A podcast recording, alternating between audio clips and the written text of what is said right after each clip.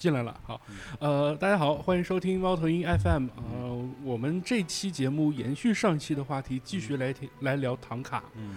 嗯、那么上一期节目我们其实信息量特别的大哈，王老师给我们介绍了特别多关于唐卡的起源，嗯。然后各地的分布，嗯。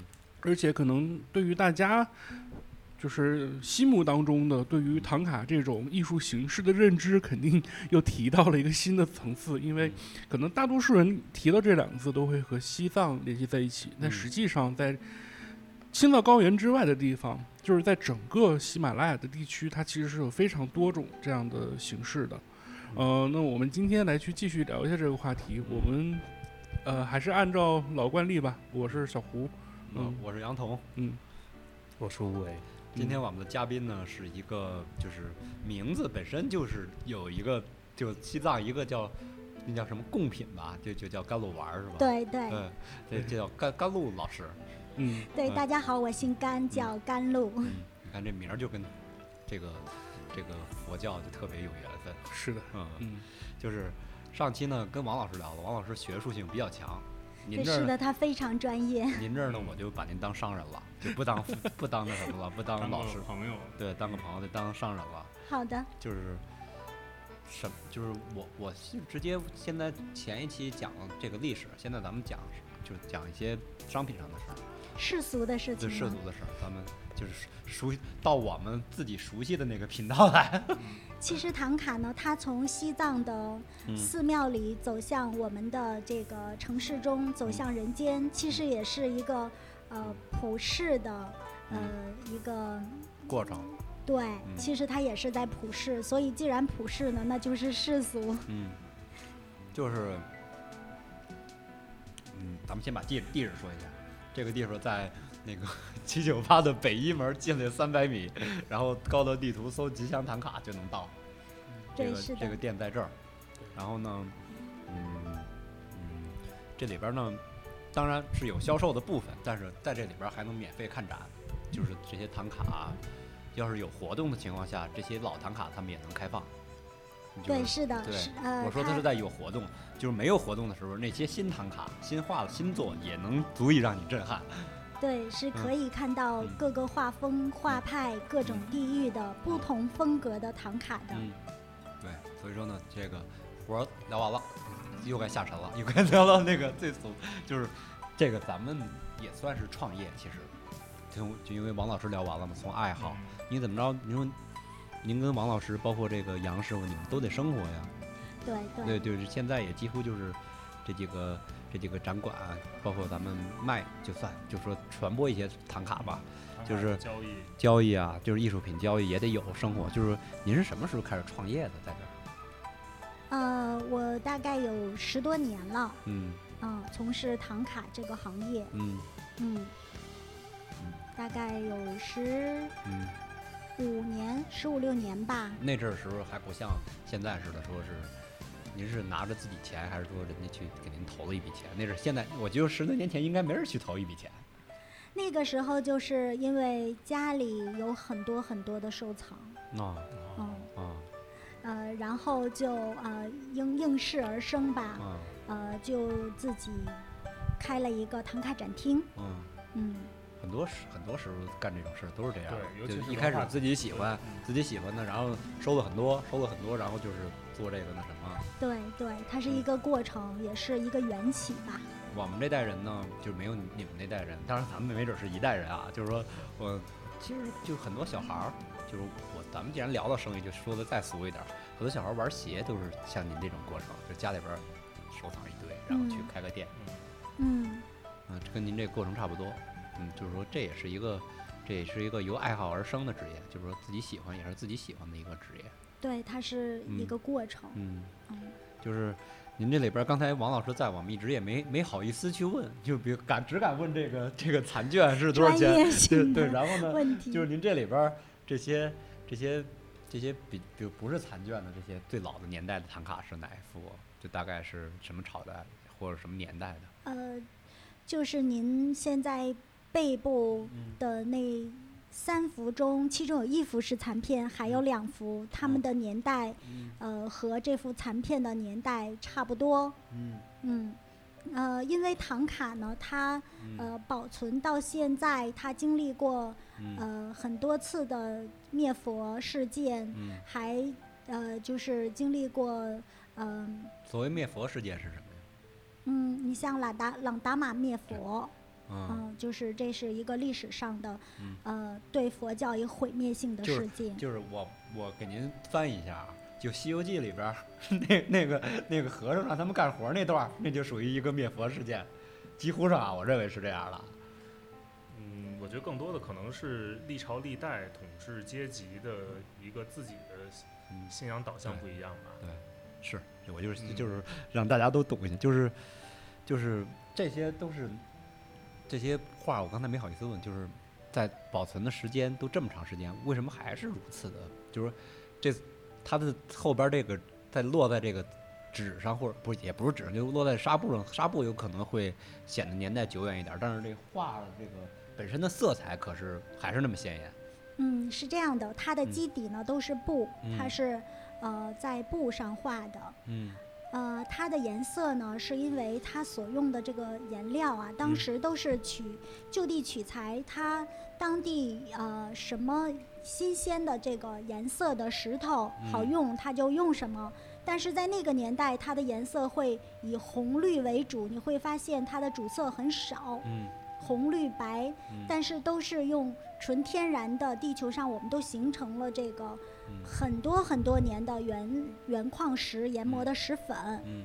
包括还有黄金在嗯。上面绘画的，本身这些颜料它就不易氧化。嗯。还有就是这个布呢，它是经过特殊制作的，它嗯是用像石灰、嗯。牦牛骨胶，嗯。呃，反复的在上面打磨，嗯。把布的每一个的布丝儿，还有它的布洞都全部的给保护住了。嗯。嗯，这样的话呢，就防止它氧化，所以它能够保存千年不褪色、不掉色，就是因为它上面都是呃用了这些矿石粉。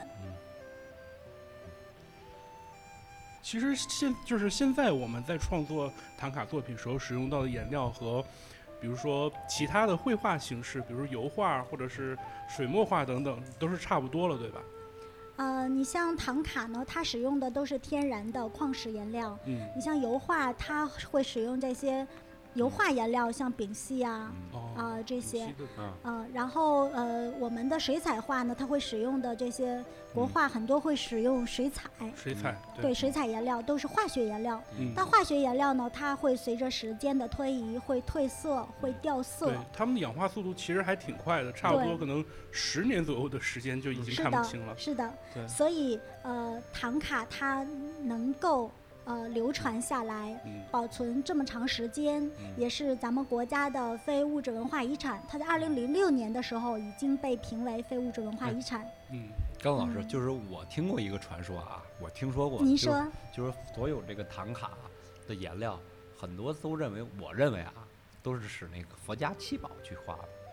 呃，是这样的，佛家七宝呢，它其中包括珊瑚、玛瑙、嗯水晶。嗯。首先，我们知道这几种它有非常丰富的色彩。嗯。但是首先，我们说珊瑚，珊瑚呢，它有自己的分子结构，嗯。它的外表是红色的，嗯。嗯，就是我们现在说几千块钱一颗顶级的阿卡级的珊瑚，嗯。我们把它研磨成颜料，它最鲜艳的颜色是淡粉色，我们只能在唐卡中作为肤色的晕染，作为基色去用，嗯因为大家常常理也知道它。把它砸碎、研磨、改变分子结构以后，嗯它就是骨粉。嗯嗯，然后水晶和玛瑙，我们研磨以后也是透明色，是无法使用的。嗯所以，我们唐卡中使用的颜色呢，主要有五大主色，嗯就是红、黄、蓝、绿、白。根据历史上这些嗯所有的唐卡绘画大师，他的经验，还有我们这些对颜料的分析，它的色彩最稳固的五种颜色，你看红，我们主要使用朱砂。嗯。白我们使用白珍珠或者白砗磲。嗯。白珍珠呢，我们要用鹿皮把它的外面的那个珍珠皮要揉掉嗯。再用，否则它会不均匀，会有反光点。嗯。绿呢，我们是使用孔雀石，嗯，而不是松石，我一直以为是松石。不是是嗯孔雀石，它是一种玉料，嗯古老的玉料。嗯呃，一般我们会用产自湖北的，嗯，嗯然后呢就是青金石或者佛手青，它是蓝蓝色，嗯，对，而且我们在研磨同一批石料的时候呢，嗯不是研磨出一个颜色，嗯而是根据它的呃颗粒大小、嗯密度的不同，我们用古法水飞的分层的方法，嗯同时要磨出六个，有的时候磨出八个颜色。它的颜色呢，深深浅浅各有不同。天空、草地嗯、花朵、云纹嗯，我们需要什么样的颜色就取哪个颜色，嗯。因为它都是纯矿的这种石粉，它的颗粒有的也比较粗，你很难去把它调浓或者调淡。嗯。所以我们都是用这种原矿的矿石粉来画。嗯，就是我问您的问题都是我所想的，就是我在您的就是在这个画师的这个就是这个画的过程中，是这种大的唐卡好画，还是咱们随身带的这种小的唐卡好好画？嗯，唐卡，呃，越小越难画。越小越难画，这？要求功夫吧？对，呃，目前呢，世界上最大的唐卡有一百多米的、几百米的都有，我也那都是听什么题材说过。您见过吗？呃，他们都是故事题材的。嗯，就是它它我所说的这个说的米的，它是长嗯卷，它是横幅的，嗯而不是说高无限高那嗯种的，它是可以卷起来的，哦就像《千里江山图》一样嗯。，我知道，就跟《清嗯明上河图》也差不多。对，它都是故事题材的。你比如说，呃，它会呃是史诗级的《格萨尔王传》，嗯呃，或者是《十世班禅传》，嗯或者是《释迦牟尼佛本生图》，嗯它都是故事题材的。嗯还有一些组合题材的，你比如说，他会画呃几十个人物或者几百个人物在里面，嗯，嗯，或者说盛会的那种也有是吧？就比如说佛家的盛会什么的，就是也会有那种题材的。对，嗯差不多就是一些呃历史传记、嗯人物传记，嗯。啊、还有呃人文方面的那那个都有。您说那个大的跟小的，你刚才说完了这个几百的这个几对一百多米的了，就是这个小的难画，它难画在什么地方？呃，目前呢，呃，世界上最小的唐卡，呃，我见过的只有一点八厘米，它也就是说，我一个女孩子的大拇指的指甲盖儿那么大。您戴这个是多大的？是这是？对我戴的就是 一点八厘米的，您可以看一下。嗯，嗯嗯，还真是。它它是这样的，就是这个非常的小。嗯如果您要是会绘画的话，就应该知道，这个唐卡基本是盲画的，因为我们即使画那种目前世界上就是目前现在市面上嗯。画的最多的尺寸的是高四厘米、宽三厘米或者高五厘米、宽四厘米的嗯。这种唐卡。嗯。这种唐卡在绘画的时候是可以看到笔尖的，嗯。但是在绘画它的脸部的时候，因为它的脸部一般嗯也就只有两个大米粒儿那么大，或者一个黄豆那么大嗯。如果你把你的笔尖放在你所画的脸部上，你是看不到笔尖的走向的。嗯所以说它基本属于盲画，嗯呃，那也就是说它的这个嗯成品率很低。一嗯般你画几个可能会只有只有一幅是是你嗯觉得他这个脸部歪、嘴部歪的，所以说小的就很难画。还有一个就是它比较费眼睛。嗯。如果要画这种微画唐卡，他画一幅，他要每整天都盯着画，也许他两三天画一个，但是接下来的几天他的眼睛是模糊的，啊，他就会停一停，要休息一下。嗯。呃，所以说它能画成一点八厘米，而且里面是一个完全非常深远的佛境的这种、这种唐卡，有树有山有水，嗯。有还有这种山石，嗯啊、里面还有菩萨，菩萨的眉眼、法器、坐姿、手势都非常的清晰的，是非常难画的。这个刚才这个王老师也说了，其实这老百姓啊，感兴趣的，刨除画的精美以外，还感兴趣的是价格，精不精美。可能可能是就像您这就像您这种一点八厘米这种，大概在咱们这儿，咱不说别人家，售价是多少？呃，这个是吉祥唐卡在二零一，嗯，二零一嗯大概二零一七年的，呃，不到一八年的时候发布的一个、呃文创的新品，全嗯部都是由吉祥唐卡自己来设计完成，然后由嗯就是青海的这些首席画师来嗯。绘画的。嗯。嗯，我们当时发布的时候，第一次发布只发布了十尊，嗯呃，后来接下来又发布过大概两三次吧，因为它没有那么大的量，嗯我们产量小，产量很小。我们现在呃，目前就是整个我们所有的店面现在只有一尊了，嗯。嗯，而而且我们就是呃，当时发布的它是有纯金款、有银款，嗯还有银镀金款，嗯。呃，有几个不同的款，嗯。嗯，呃，价格从嗯呃两万左右嗯到呃不到一万的都有。嗯呃，你像我我戴的这款，它是属于纯银款，那么它我们的售价是五千八。嗯，嗯，就是为什么我老问您小唐卡，不问您大唐卡？您知道为什么吗？呃，我想想啊，嗯，不是因为我买一个，啊，没有这个没有这个原因，没有这个原因。呃，可能因为它更加普适吧。对，是，就是按换句话说，就是更让人易于接触，也更让人消费得起。对，这嗯也就是说，现在嗯嗯，就是这种比随身携带的佛牌、呃小唐卡，嗯在市面上的流通率是非常高的，而且这几年它也有大火的形式。对，因为这个大唐卡吧，你要供奉嘛，其实也不用供奉。您看，我看在展厅里边，所有摆所有摆的都是随随便便摆，也没说必须要上边烧个香什么的之类的。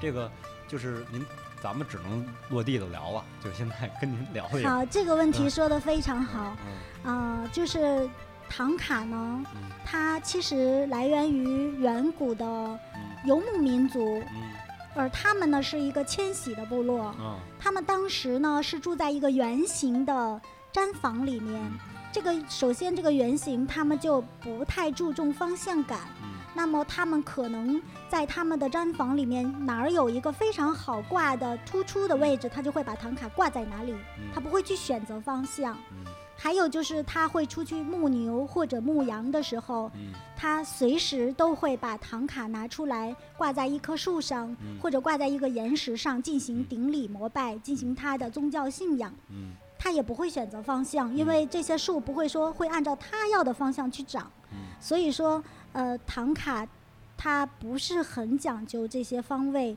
除非是会有一些，嗯，有一些人他很在意，他会找一些风水师傅给他去算。嗯呃，否则的话，就是你只要找到一个宽敞、干净、明亮，嗯。呃，你觉得合适的地方就可以。我始终有一个自己的说法，就面对佛的时候，我说佛要那么小气的话，你也就别信了。我始终是有一自己的说法啊，就是说你要给他准备的环境，就像您说的，宽敞、干净、明亮。您别给挂厕所里边去，这个是绝对的大忌，因为你挂谁，挂你自己自己照片在厕所里边也是大忌。就是说，你给他找一个宽敞、干净、明亮的地儿，你我觉得他不会嫌你说你就是我觉得佛啊，他不会说你你这人怎么这样，为什么不把我干着坐北朝南啊？就是我觉得他不会那么小气的，我觉得任何神他都不会那么小气的，就是只要保持就是宽敞明亮的地方就可以了，就没必要说非得要去，我是自己这么认为的啊，除非佛像，我觉得需要那么庄严一点，剩下的我觉得没必要。我对，就是要避开厨房、卫生间，嗯。啊、还有像就是你经常喝酒吃肉的地方，嗯呃，还有这些鞋柜、嗯垃圾桶这些，你只要离远一点就可以。现在琢磨琢磨晚家那避没避开这些地方。还是请了一幅回来的。对，是有一幅，是有一幅，嗯是有一幅是人家送您的，等于是也就是一个印刷品，就是一个坛城的。哦，坛城很好，提到了坛城，嗯就是呃，可以给大家介绍一下坛城。坛城它是属于所有唐卡绘画内容中的一大类。嗯坛城是什么意思呢？坛嗯是一个呃，就嗯是坛城，它加起来的意思就是坛场或者道场的意思。其实它就是一个修行的场所。嗯它你看所有的坛城，它的图像造像都是轮圆具足的。嗯它的寓意呢，它的这个解释呢，就是说佛祖和他的家眷在修行的时候，嗯。为了抵御外魔的侵扰，在自己的周围所修修建的法坛。嗯。那么我们我们会看到我们的这个故宫，嗯。它的它的这个宫殿在中间，那么它的四周会有护城河，会有城墙，嗯。需要保护的人在中间。嗯。坛城也是这样的，每一个坛城都有他自己的佛，就是有他自己的主尊。嗯，啊。他在周围，它的周围你会看出来，它有火换一首音焰。乐。现在我们聊的这么高雅的话题，怎么出上警笛声了？来，您接着说，接着，没事，咱们没没关系这些个。嗯嗯，它的周围有法有火，就是嗯，就是嗯避免外魔的侵扰。嗯所以坛城它是在家里面，嗯嗯，调风水非常好的嗯唐卡。嗯嗯，它有辟邪镇宅、招财保平安的这些功效。我那个是我也不知道，因为我觉得这题材太多了。就是我那个大概就是底边是一个坛城，上边是一九宫牌儿，因为我看里边有动物，然后有四个天神吧，我也不知道叫什么，然后里边有一个狮子，有一个老虎。我嗯现现在嗯描述出来了，只能就就这么描述出来。那您那幅是画的九宫八卦吗？还是六道轮回？我感觉有一个底边应该是一六道轮回，上边应该是一九宫八卦，就特别杂项特别多那上面。嗯、那应该是，应该，呃，这个不好说。这个就是见着样，我觉得是个是个什么事，你得你也得见了才能去分析。对唐卡是这样的，唐卡它是唯一必须看实物对比嗯才能够看出它的好坏，它的内容。就是我经常会接到一些电话说，哎，甘露，我有一幅唐卡，你告诉我这唐卡值多少钱？我说这个说不了，尤尤其是不能通过就是手机屏幕来去看到。对，手机屏幕能看个大概差不多，因为从直观上你再看一个图片的话，你冷眼就会看出它的产地、画风、画派。嗯，但是如果是那种高仿印刷，现在的技术很高明，图片有的时候真的看不出来。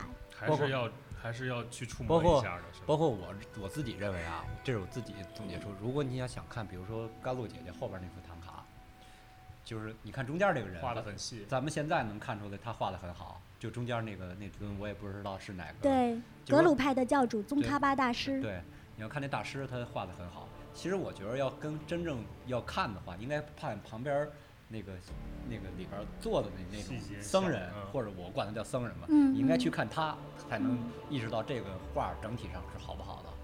我是这么想的。对，就是如果你去鉴别一幅唐卡的好坏，呃，你要遵循几个方法。嗯第一个方法呢，就是由远到近，嗯你先远观，嗯你先看它整体的造像，嗯嗯，然后呢，再从上到下，嗯你看它是不是符合绘画的仪轨，嗯。然后你再从前到后，嗯。你再去看它的背面，嗯。观察它所用的材料，嗯。嗯，然后呢，嗯、你如果再往近看，就要看它的精细程度，它的描金、它的拉金线，还有它的嗯法相是不是如你所想，嗯。是不是呃你想象中的那种，他的身材比例嗯。是不是符合仪轨？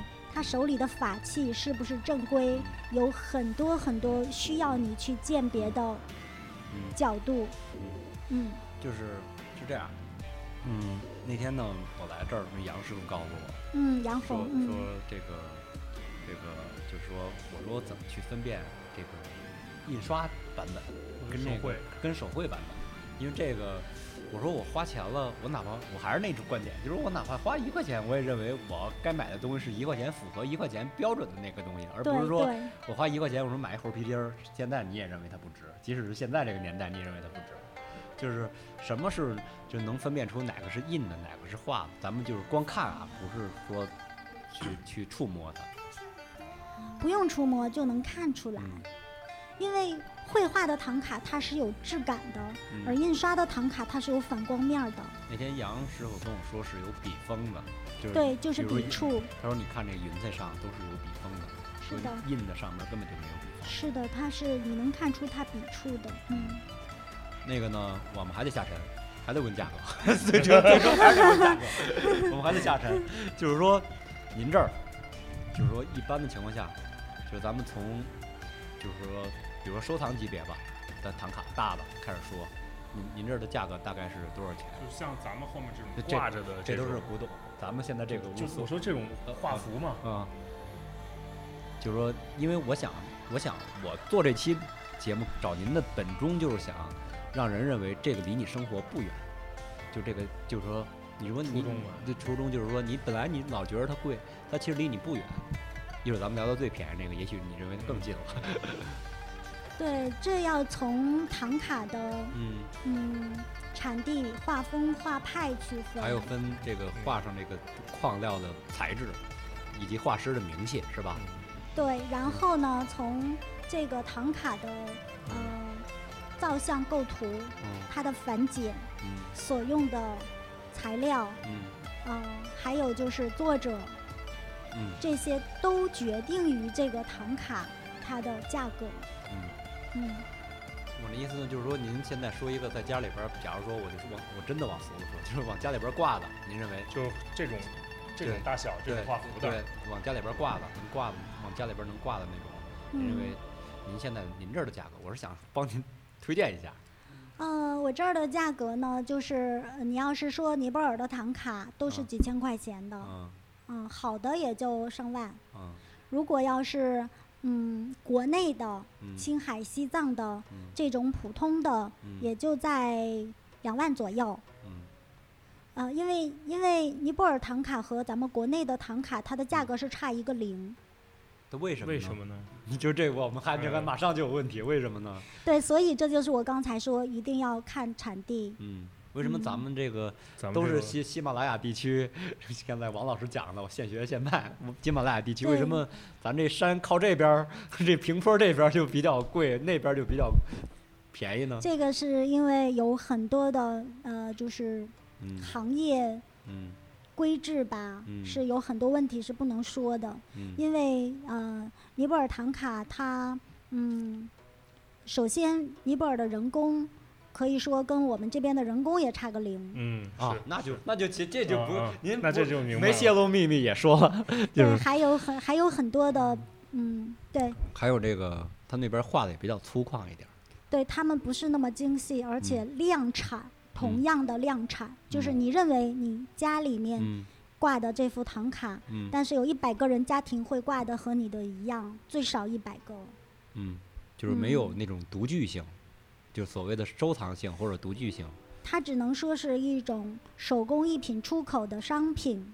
它它不只是针对我们中国，我们中国可以说目前这几年是一个它很大的出口的市场，嗯但是在之前它是面向全世界的，现哦在也是一样的。哎，你像今天我真的，我感觉跟您这儿学习比那个王老师学的还多 就是我都听得懂，是接地气我我我都听得懂，我还能没有没有，我还能觉着还能那什么，就是王瑞老师他是这个研究喜马拉雅艺术的学者不，过您这个能能做两三期，王老师能做能做，我觉得我想做多少期能做多少期。对，嗯，他是这个行业里的精英，就是也是都是我们我说这意思，大家的偶像。您您懂吧？就是说您这能做两三期，他那能做无数期。没有，我只是替他吹吹牛而嗯已。不是这个，不是那那真是，就是说，比如说，我刚才说完那种收藏级的，那价格也差不多说了，其实不是你想象中那那么那么高不可攀，那么。确实是。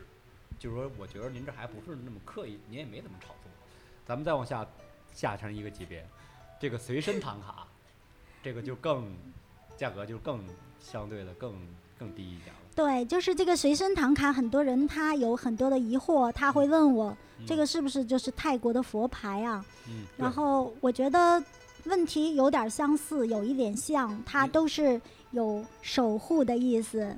但是呢，就是嗯，它的产地不同，它的宗教义理不同，所以说嗯，它跟佛牌还是有很大的差别的。我开始啊对小唐卡有兴趣的时候，同时也对佛牌儿有兴趣，但是听了一些故事，是同一批人，但是听了一些故事之后，我就只对唐卡有兴趣了，因为我不敢沾那个佛牌儿。嗯我认为唐卡就是说，你好好带它，你慢慢的。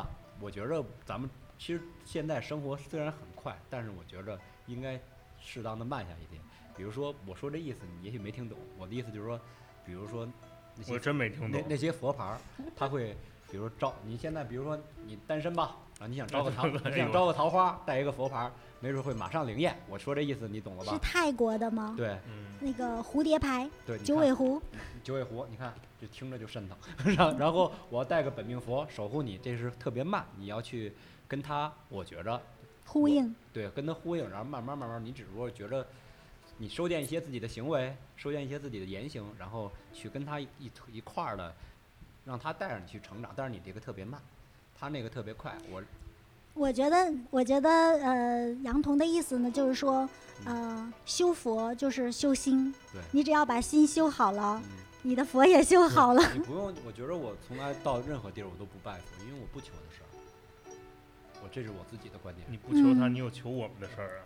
我所以你是还是比较信自己的。我不是，我也信他，但是我不求他。我认为天天那么多人求，我也求去，给人添这么多麻烦，别给人添麻烦。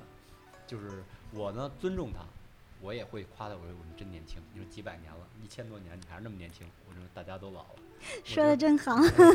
然后呢，我觉得我觉得这就是我跟他相处的关系，而且呢，我比如说，你看平时我也玩个串儿，玩串儿呢，以前我还会，你看我以前还叮盘盘一盘叮叮当啷的戴手上，现在我都挂脖子上。为什么挂脖子？我已经不想让别人看见了。我那意思是说呢，我在家我需要心静的时候拿出来盘一盘，念点儿什么六字真言，咱也我也不会念什么忒多的嗯经，嗯我认为就是这就这样，包括我也会挂个唐卡本命佛的那种，反正呢，往家好像都有，甭管甭管是便宜贵的都有一个，然后就是保佑你一下，就是说你好好歹你就认为有一个神明在旁边儿，即使你干点什么出格的事儿的时候，也有他在旁边看着你，你不要以为他只是保护保护你，保护你本身，说你自己什么开车安全点儿，我你自己有自己你就不干过分的事儿去了。换句话说，您这句话有点粗俗了，当着佛面儿先拜一拜，先别别说有点俗。车上挂一个，你就不会在车上乱来别的事儿，比如说年轻人 是吧？激情一男下男男。女女的那些事儿，你就不会在这儿干。所以说，这是也给自己的一个约束。嗯，对，因为因为佛嘛，嗯佛他就是和我们一样的现实的人，嗯释迦牟尼佛、嗯嗯悉达多太子。嗯那么他就是出生在古代，呃，嗯尼泊尔的加毗罗卫国的一个王子嗯王子，他也是和我们常人一样，他要出去托钵弃食，嗯，吃完饭要去河里洗自己的钵。而且他弃食的时候，乞食的时候，他还不是到现在似的，就是现在的和尚嘛，他不能吃荤的。那阵儿他在乞食的时候，人家要给你鸡腿儿，你就只能吃鸡腿儿，对，知道吗？加鸡腿是这么来的吗？不 是不是，这加鸡腿不是这么来的，就是说他不会吃素的。藏传佛教本来就好像就不太原制的原制的佛教也不是吃素的，嗯是吧？甘甘老师，没有没有规定，佛经里面没有规定说佛教就必须要吃素。嗯，只不过嗯是不能吃汉传佛教是觉得这个会杀生从，五代十国那个梁惠王那阵儿开始吃的肉，不吃的素，是是也是跟政治挂钩的。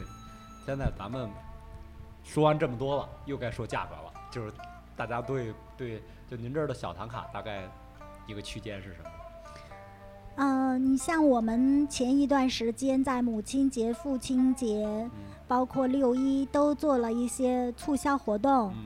嗯，这个是非常实惠的。我们原来呃就是一千八的那种，我们在做活动的时候是呃九千八、一千三的，那九百八，sorry 吓 sorry 吓着人家了，吓着人 sorry，差不多六折，有点紧张。往上提了六折，往上提了六有点紧张有倍。点紧张。嗯。对，然后还售罄了是吗？嗯，对，呃，我们那个本来一千八卖不出去，一提提到九千八，蹭蹭蹭都卖出去了。对，呃，您说价格区间，九百多，嗯，九百对，然后那种八百八的是三百八，嗯啊，就是优惠力度非常的大，嗯，嗯，但是保证都是真的画的，画的保证都是画的咱，们不能说真的，这个真的就是都是真的了，就是对保证是画的。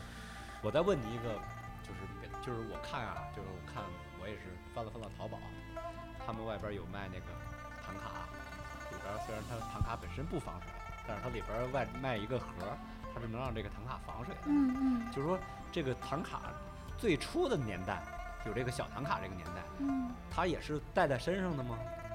是的，那他那就比如说清朝，他也没他也没有玻璃什么的，他怎么能让人看见你是带一个这个唐卡？看不到，都是嘎乌盒里边放盒对里边。是的，现在为什么就是说，现在为什么突然间就让你能看到了呢？就现在这个年代，就有这个透明的 PVC 板啊，还是什么板啊，嗯就是让你能看见它。嗯，这是这是从什么时候开始的？大概您知道的已知的年代？呃，已知的年代能看到，从他开始画这种小唐卡的时候就能看到，因为那个时候他是叫嘎乌，嗯，嘎乌。嗯，呃，那个时候叫嘎乌，它也嗯跟就是这个卷轴的大的唐卡是一个意思，它会嗯背在身上。嗯但是那个时候的盒子可能十几厘米，没有那么小，但是后来越做越小，越精巧。